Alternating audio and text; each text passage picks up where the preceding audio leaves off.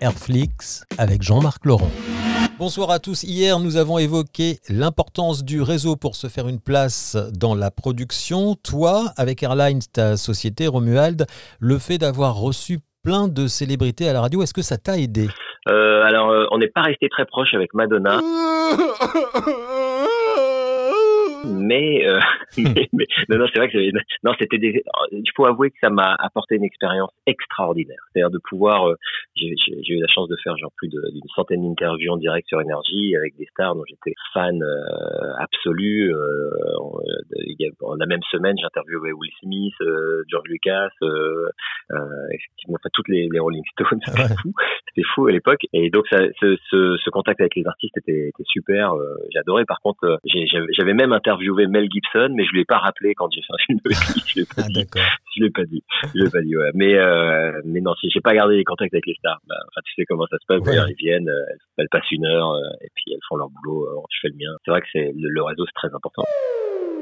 Je vais prendre l'exemple d'Elise Moon. En 2007, tu amènes Elise Moon aux États-Unis, Miami, New York, Los Angeles. Mais quel public pour un humoriste français là-bas?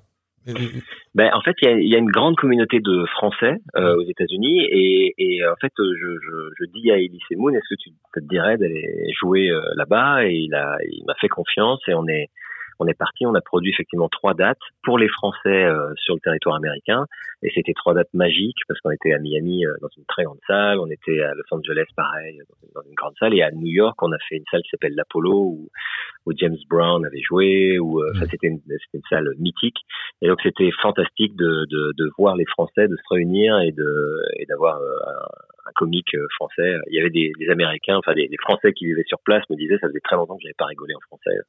euh, donc euh, non, c'est toujours, toujours très bien. De, euh, on, on, a, on a fait ça quelques fois avec des, humoristes français. C'est toujours, toujours sympa. Ouais. Et pour l'artiste lui-même, en, en, en, feedback, qu'est-ce qu'il te dit? Ah bah l'artiste c'est super parce que c'est c'est que du bonheur. Ils vont dans un pays euh, étranger, euh, ils rencontrent un nouveau public euh, qui des fois le suit le, public euh, connaît l'artiste euh, par les films ou par les trucs, mais il n'a pas mmh. l'occasion de, de, le voir euh, en, tournée. Donc là, c'est vraiment une rencontre particulière. C'est une rencontre sympa parce que les, les, les francophones, francophiles, parce qu'il y avait aussi des, des, des, gens qui parlaient français mais qui n'étaient pas forcément français et qui étaient contents de, de venir de venir à, à, ces spectacles. Je vais te demander de mettre sur pause ton film à caractère pornographique, hein, ton, ton YouPorn. Hein. Oui, bah quand tu mets sur pause, les acteurs, ils attendent. Hein. De toute façon, ils passent leur temps à baiser, ça leur fera du bien. C'était très drôle parce qu'on a même fait une rencontre. Euh, Elise Moon avait tourné dans un film avec Bud Spencer, qui est un acteur américain, et euh, c'était très drôle parce qu'on l'avait invité au spectacle d'Elise Moon. Il a regardé le spectacle d'Elise Moon pendant une heure et demie sans comprendre un seul mot du spectacle, et, euh, et il s'est quand, même, quand, même, quand même passé un bon Merci Romuald, à demain 19h20.